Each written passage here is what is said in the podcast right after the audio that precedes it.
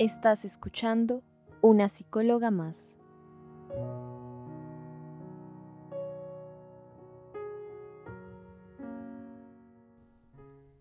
Vivir la pérdida de un ser querido nunca es fácil. Nunca estamos preparados para despedirnos ni para vivir una situación tan compleja a nivel emocional. Y ahora este duelo se ha podido hacer más difícil con el aislamiento que estamos viviendo porque nos podemos sentir frustrados, enojados y cohibidos por las circunstancias de no poder despedirnos o no poder ir a los lugares importantes que pueden ayudarnos a pasar el duelo. O también el hecho de estar aislado puede contribuir a que no puedas pensar en algo diferente o que no puedas cambiar de actividad para distraerte, lo que puede convertir el duelo normal en un duelo complicado. En este episodio te voy a explicar qué es el duelo cómo puedes vivirlo de una manera más llevadera y qué necesitas para afrontarlo sin que esto afecte gravemente tu salud.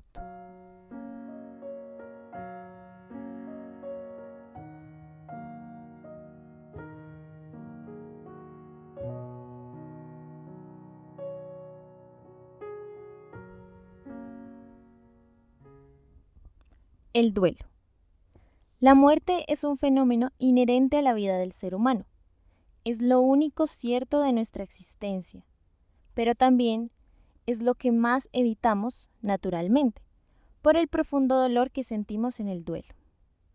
El duelo es un proceso normal de la vida de las personas que requiere tiempo, paciencia y actos que ayuden a procesar lo que sucedió.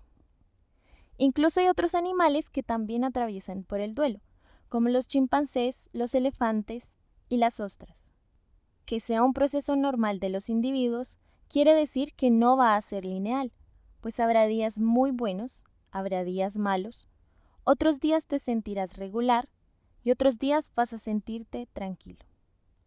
También es un proceso único en cada persona, pues cada uno lo vive de manera diferente, ya sea por las características de la misma persona o su forma de ser, por lo que ha vivido, por cómo se dio la pérdida, por lo que siente y piensa o por las decisiones que toma la persona después de esto. Cabe resaltar que el duelo no se produce solo por la muerte de alguien, sino también por alguna pérdida que haya sufrido, como puede ser la pérdida de tu trabajo, una amistad, un novio o algo muy valioso para ti. Ten cuidado. El duelo a veces se puede confundir con la depresión o con una enfermedad grave, pero el duelo, en sus primeras etapas, es completamente normal e incluso saludable. Pero si no se lleva bien este proceso, puede convertirse en un duelo complicado. El duelo tampoco significa un proceso para olvidar a esa persona, sino es un proceso para adaptarse a vivir sin ella.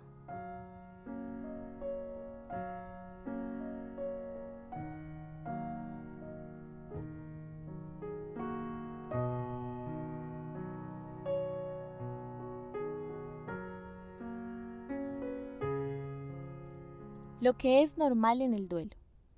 Como te decía, cada persona sufre el duelo de manera diferente, en cada una de sus etapas. Hay muchos síntomas que puedes tener a raíz de una pérdida y que puedes sentir más fuertemente en diferentes momentos de tu proceso, como puede ser que tengas sentimientos de impotencia, culpa, enojo, tristeza, ansiedad, soledad y abandono, así como ganas de llorar, llorar constantemente, miedo a perder a otras personas. Puedes también tener agitación o necesidad de hacer muchas cosas, o por el contrario, falta de motivación o de ganas de hacer algo, ganas de estar con alguien que te consuele, o también ganas de aislarte. Puedes tener dolor de estómago, dolor de cabeza, dolor muscular, cansancio, fatiga, sensación de ahogo o de vacío o de opresión en el pecho, sensación de que lo que te está pasando no es real o que lo que pasó no lo estás viviendo tú, dificultad para concentrarse o para pensar en algo diferente a la pérdida. Hasta puedes sentir que se te olvidan las cosas. Puedes sentir una necesidad muy fuerte de estar con esa persona o de revivir momentos significativos con ella. También puedes tener pensamientos recurrentes e intrusivos relacionados con la persona, con querer estar con ella, con lo que vivieron juntos. también pesadillas o sueños constantes con relación a la persona. Puedes tener también ilusiones de haber visto a la persona, de sentir su olor, su calor, etc. Puedes también tener sensación de no ser capaz de continuar sin esa persona. Incluso pueden llegarte pensamientos y deseos de morir. Es importante que tengas en cuenta que todos estos síntomas y otros que se me pudieron haber pasado son resultado del desorden emocional que estás viviendo y no necesariamente representan lo que eres, lo que quieres hacer o hacen parte de ti.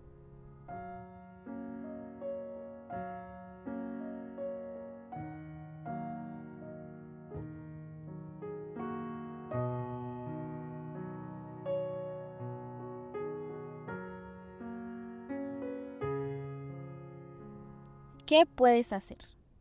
No tienes que ser fuerte por los demás o no sufrir o no llorar o no pensar en eso. Esto solo bloquea el duelo o lo complica, lo que hace que el proceso sea más difícil y más largo.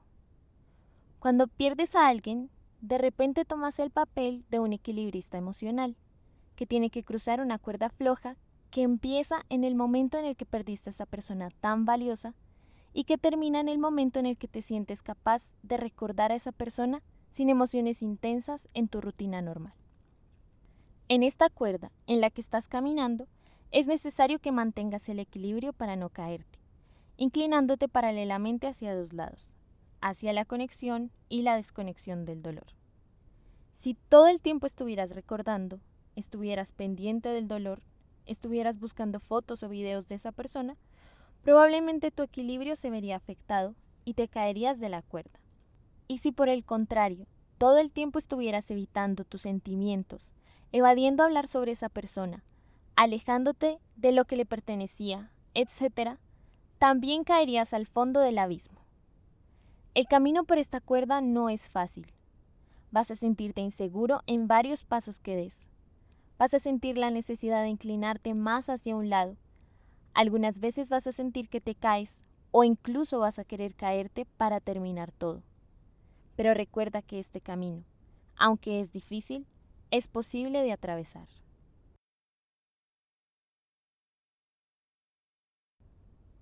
Para poder pasar por este camino, es importante que cuides tu salud física, que comas bien aunque no tengas hambre, que intentes dormir aunque no tengas sueño, que tengas horarios fijos para empezar tu rutina diaria y que hagas ejercicio. También es bueno que tomes descansos cuando lo necesites y cuando lo sientas en tu cuerpo y que tomes el sol un rato. Puedes agregar a tu rutina actividades creativas y artísticas, ya sea para expresar lo que sientes como para distraerte un poco, como son cocinar, dibujar, escribir, hacer manualidades, entre otras. Cuida también tu aspecto personal. Báñate, vístete, cepíllate los dientes. Incluso puedes dedicar un tiempo de más en tu cuidado personal, haciéndote masajes o haciendo rutinas de cuidado más profundas. También te va a ayudar mucho compartir eso que sientes con alguien más, aprovechando las redes sociales si esa persona está lejos de ti. En los momentos en que lo requieras, también es saludable estar solo y vivir estos momentos en la intimidad en los que puedas vivir el silencio o puedas alimentarte espiritualmente con música, libros, etc. Pero siempre recuerda mantener el equilibrio vital. También puedes hacer un botiquín emocional que te ayude a pasar estos momentos de emociones intensas. Tengo un episodio especialmente sobre este tema que puedes escuchar después. Haz también que el espacio en el que estás sea acogedor y que te sientas a gusto en él. Tampoco te exijas demasiado para tomar decisiones importantes, como por ejemplo qué hacer con las pertenencias de tu ser querido o con sus bienes, entre otras cosas. Tómate tu tiempo. Bebe un día a la vez, teniendo objetivos sencillos de cumplir y yendo al ritmo con el que te sientas más cómodo.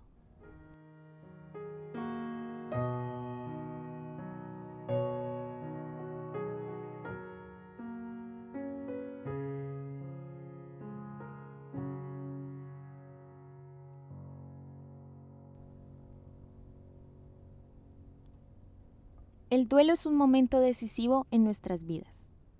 es el momento en el que nos separamos de esa persona que amamos y debemos adaptarnos a una vida sin ella. Es difícil, pero es posible. No estás solo, aunque parezca. Puedes recurrir siempre a las personas de tu alrededor, aunque sea de manera virtual. Puedes asistir a un grupo de apoyo virtual o puedes pedir ayuda a un profesional si sientes que la necesitas o si el proceso se hace insoportable o demasiado largo. Recuerda también que siempre puedes contar conmigo para orientación cuando lo necesites. Te acompaño en este momento que vives y que sé que lograrás superar. Nos escuchamos en el próximo episodio. Acabas de escuchar una psicóloga más. Si tienes alguna pregunta, sugerencia o crees que me faltó algo por decir, no dudes en contactarme y hacérmelo saber a través de mis redes sociales. Gracias por darte este tiempo y por mantenerte en sintonía. Nos escuchamos en un próximo episodio.